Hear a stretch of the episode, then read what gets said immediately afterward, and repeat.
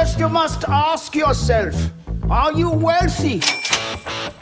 Versão Pocket é o retorno cast em menos tempo.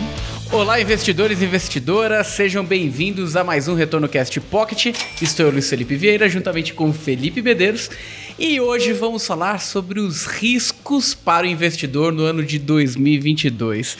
Primeiro cast do ano, hein? Olha, primeiro cast já chegamos com essa quentinha aí, né? Quem quiser saber qual a melhor estrutura para investir no ano de 2022 e como correr menos riscos, né? Ou melhor, né? Se não quiser se posicionar com esses riscos, né? Então assista até o final aqui esse nosso podcast. É, no mínimo para ficar esperto aí com o que, que você tem que tomar mais cuidado que tem bombas aí já meio programadas, né? Tá com o timerzinho ali, sabe? É impressionante, a gente já falando de 2021, impressionante o que a gente viveu ali em 2021. E 2022 promete também, Felipe. É. Algumas emoções, Ó, hein? Eu quero aproveitar aqui para A gente não é muito de ficar assim, a gente é fodão e tal, porque a gente não é. A gente são os caras que gostam de falar de investimentos aqui, né? Mas a gente cravou umas impressionantes ano, ano passado, né? E uma delas que a gente falou, claro que a gente não fez sozinho, mas a gente fez junto com o Eric, Eric Decat, Decat. né? E é, falamos isso em acho que agosto, julho, sei lá. É meio do ano, meio do é ano meiozinho do ano ali, a gente fez live com ele e falamos, olha, cuidado com o segundo semestre, vai ser volátil, né? E não vai sair reforma tributária. Não vai sair é nada, porque é, já vai começar o jogo de eleição. E não deu outra, né? Não saiu reforma tributária. E, cara, 2022... E mingou, né? E mingou o negócio, Pô, né? Sei qualquer reforma em ano eleitoral, né? Não sei nem se... Deve ser até proibido, né? É. É, então, já era. É, praticamente o negócio caiu por terra e o Ibovespa simplesmente desandou, né? É Taxa de juro desandou. O negócio jogou, jogou toalha, de 80 foi para 8, né? É, o Ibovespa falando, não quero nem saber. Eu vou pra eu tô casa. fora dessa. É, eu vou pra casa. eu tô fora não dessa. Quero participar dessa brincadeira. E agora a gente começa o ano de 2022 com uma tensão gigantesca. Brasil. O que esperar? E uma coisa que o mercado não gosta é de imprevisibilidade, né, Felipe? É isso aí. Então, aqui nesse podcast, acho que a gente pode dividir em, em duas, dois pontos principais. Um é o risco Brasil, né? O que, uhum. o, o, que a gente tem que tomar muito cuidado para o ano de 2022. E o outro é o risco internacional, cenário é internacional, mais especificamente Estados Unidos, né? É isso aí. Vindo para o Brasil, contexto eleitoral esse é o tópico que mais pode machucar portfólio, hein, Felipe, no curto prazo, né? É isso aí, galera. A gente sabe como é que é eleição, né? Vai ter populismo para todo lado. Então, ah, vamos reestatizar a Petrobras no, por causa da gasolina cara. Ah, vamos, sei lá, aumentar aí os gastos para distribuir benesses para XYZ. Vai ter promessa de tudo que é canto, das mais mirabolantes. E aí, uma hora vai ter né, o candidato que o mercado gosta crescendo na pesquisa. Depois vai ter o, o candidato que o mercado não gosta crescendo na pesquisa. Então a bolsa vai ficar aquele eletrocardiograma que a gente sabe bem como é que é, né?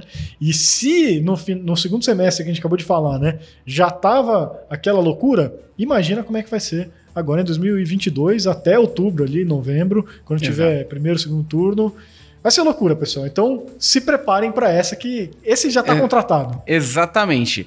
Isso não significa que a gente vai tomar muito. É, é, vamos ser bastante impactados, mas é esperado diversas altas e baixas né, nesse meio do Sim. caminho, né, Felipe? Alguns dizem, dizem que, que o, o, o nosso patamar de bolsa ele já está bastante descontado, mas nada caiu tanto que não posso cair mais, ainda mais Exatamente. falando de Brasil, né? Exatamente. Especialmente falando de Brasil, né? E até tem um segundo risco Brasil que eu quero colocar. Não é tão só Brasil Brasil, tá, tá, acontecendo no mundo todo, mas no Brasil, o nosso presidente central já, do Banco Central já deu ali mais uma. Os gestores estão loucos com o presidente do Banco Central, que anda dando declarações aí que não deveria, né?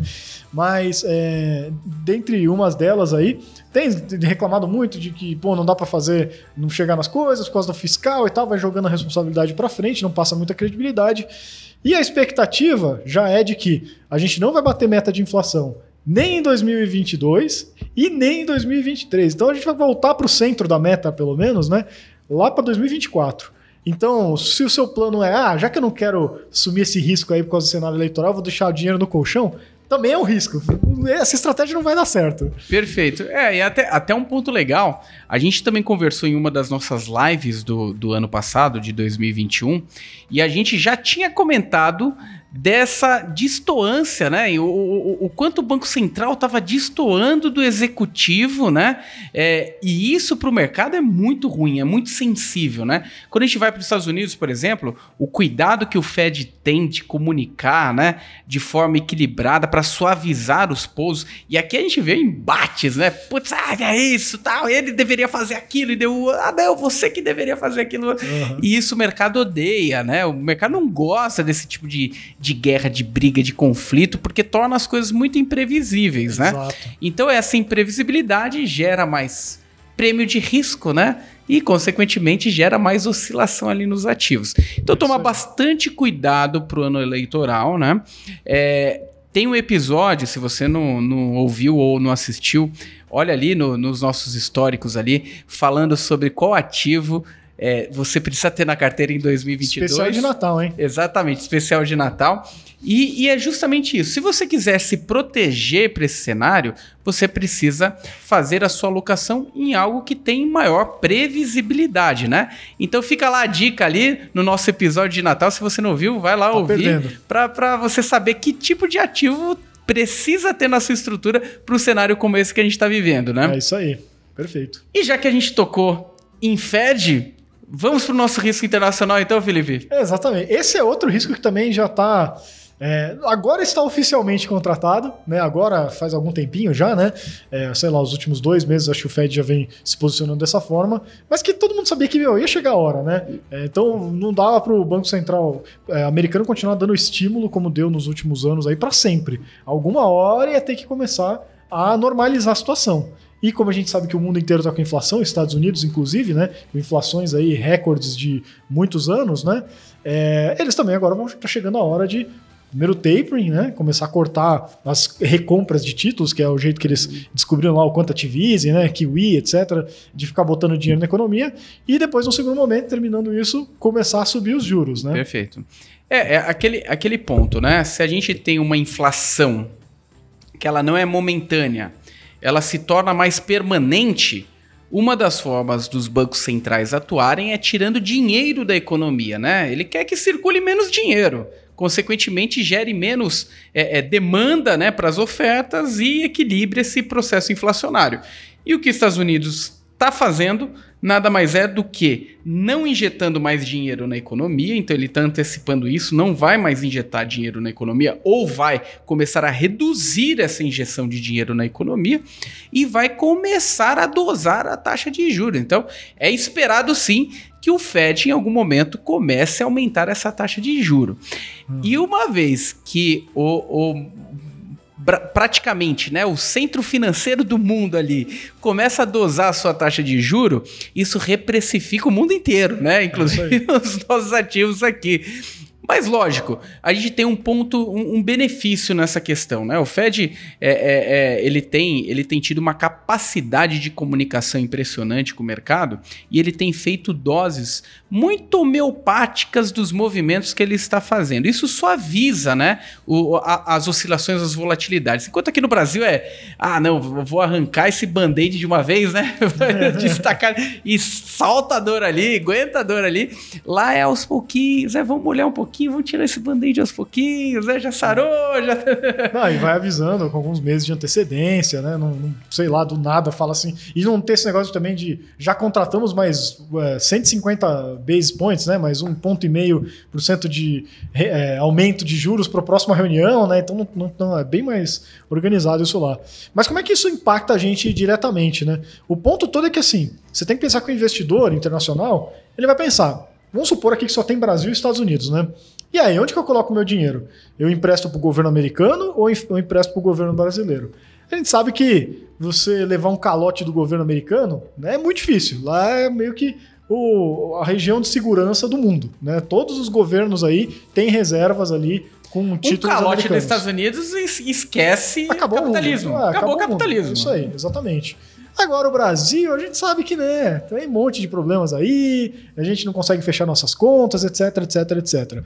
É, então, o que o investidor é, vai fazer na hora de decidir onde investir, ele vai considerar qual que é o prêmio, se é que tem algum prêmio de risco é, colocado para investir no Brasil. Né? Eu só vou investir no Brasil se me pagar um retorno tão mais alto que para mim justifique correr esse risco extra de investir no Brasil.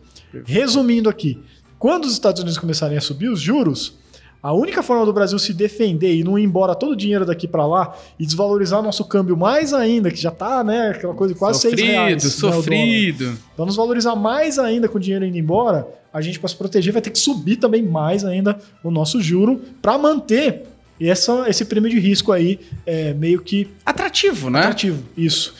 Então, né, quando o Fed começar a subir os juros, a gente ou vai esperar mais valorização cambial ou mais juros aqui no Brasil também, né? É, agora o ponto importante, a gente está falando do ano de 2022. 2022 é muito curto quando a gente fala de horizonte de investimento. Então a gente aqui está só dando os palpites e colocando um pouquinho de é, é, cuidado aí para você que gosta de investir no mercado e fica muito atento nos investimentos no curto prazo. Mas para longo prazo, é, é, muito das coisas que acontecem no curto prazo não fazem o menor sentido no processo de alocação, né? É, a, a estratégia continua sendo mantida para longo prazo, por mais que tenha quedas e altas no curto prazo, no longo prazo a expectativa, dependendo do tipo de estratégia, pode ser positiva, sim. É, inclusive, diversos gestores, a gente tem conversado com bastante gestores aí nesse período, e muitos deles apostando em ações Brasil e ações internacionais ainda nesse cenário. Mesmo que 2022 seja difícil, ainda tem muita gente apostando que as ações vão dar um grande ganho aí para o investidor nos próximos cinco anos, que é pelo menos o horizonte que se espera aí quando, quando fala de investir em ações, em equities, né, Felipe? É, aí já começa a vir um monte de, de discussões, né? Já fica um pouco mais. A gente vai ter que falar um outro cast, talvez. Exatamente. Até com um gestor aí convidado para trazer ainda mais informações para vocês, né? Mas aí, ah, pô, realmente, as ações, se você olha em múltiplos, né, estão muito baratas mas estão muito baratas porque o risco está muito alto, né? É, e aí como que você vai conseguir separar bem o que está barato, mas tem qualidade e o que está barato porque realmente essa empresa está mal das pernas. Então não é sair comprando tudo só porque está barato, né? Esse barato é, é um pouco difícil de você é, definir sem saber o que está fazendo, né? Então, é, mas tem, eu acho que é outra discussão aí. É, né? tem, tem até muito especialista que quebra a cara nisso, né? Então, uh, no, toda hora. No, no, final das contas, é, o, o, só trazer aqui que a gente tem falado dos riscos aqui para 2022 nesse cast, só que os riscos eles são muito de curto prazo. Quando der 2023, tudo isso que a gente está falando já passou, né? Então vai ser outro cenário, outro contexto aí, a gente vai ter que fazer outro cast dos novos riscos aí. É. Mas, de qualquer forma, você precisa estar atento para os seus níveis de alocação para o ano de 2022, porque é esperado um contexto volátil, tanto Brasil quanto internacional. Então, tomar alguns cuidados, algumas cautelas e, sempre que possível, mantenha um nível importante de liquidez ali no seu portfólio, porque você pode pegar algumas barganhas ou, de repente, no meio do caminho, até fazer um ajuste mais efetivo aí de portfólio. É isso, está preparado, né? O risco não tem tanto problema desde que você saiba o que você, onde você está se meteu, onde você está envolvido, né? Se você sabe, você está preparado, você é, diversificou bem sua carteira lá, ah, pô, minha parcela de risco ali, eu já sei que, que vai oscilar tanto e tem a minha parcela ali que é para contrabalancear, né, descorrelacionar, vai segurar a bronca, pô, maravilha. Então, tá, tá avisado, tá por dentro do que Pode rolar, né? A maior chance de rolar é o que, que se espera mais no cenário olhando agora, né? É, então, beleza, tá tranquilo. Perfeito. E fundo multimercado, nem fundo imobiliário é fundo de liquidez, tá?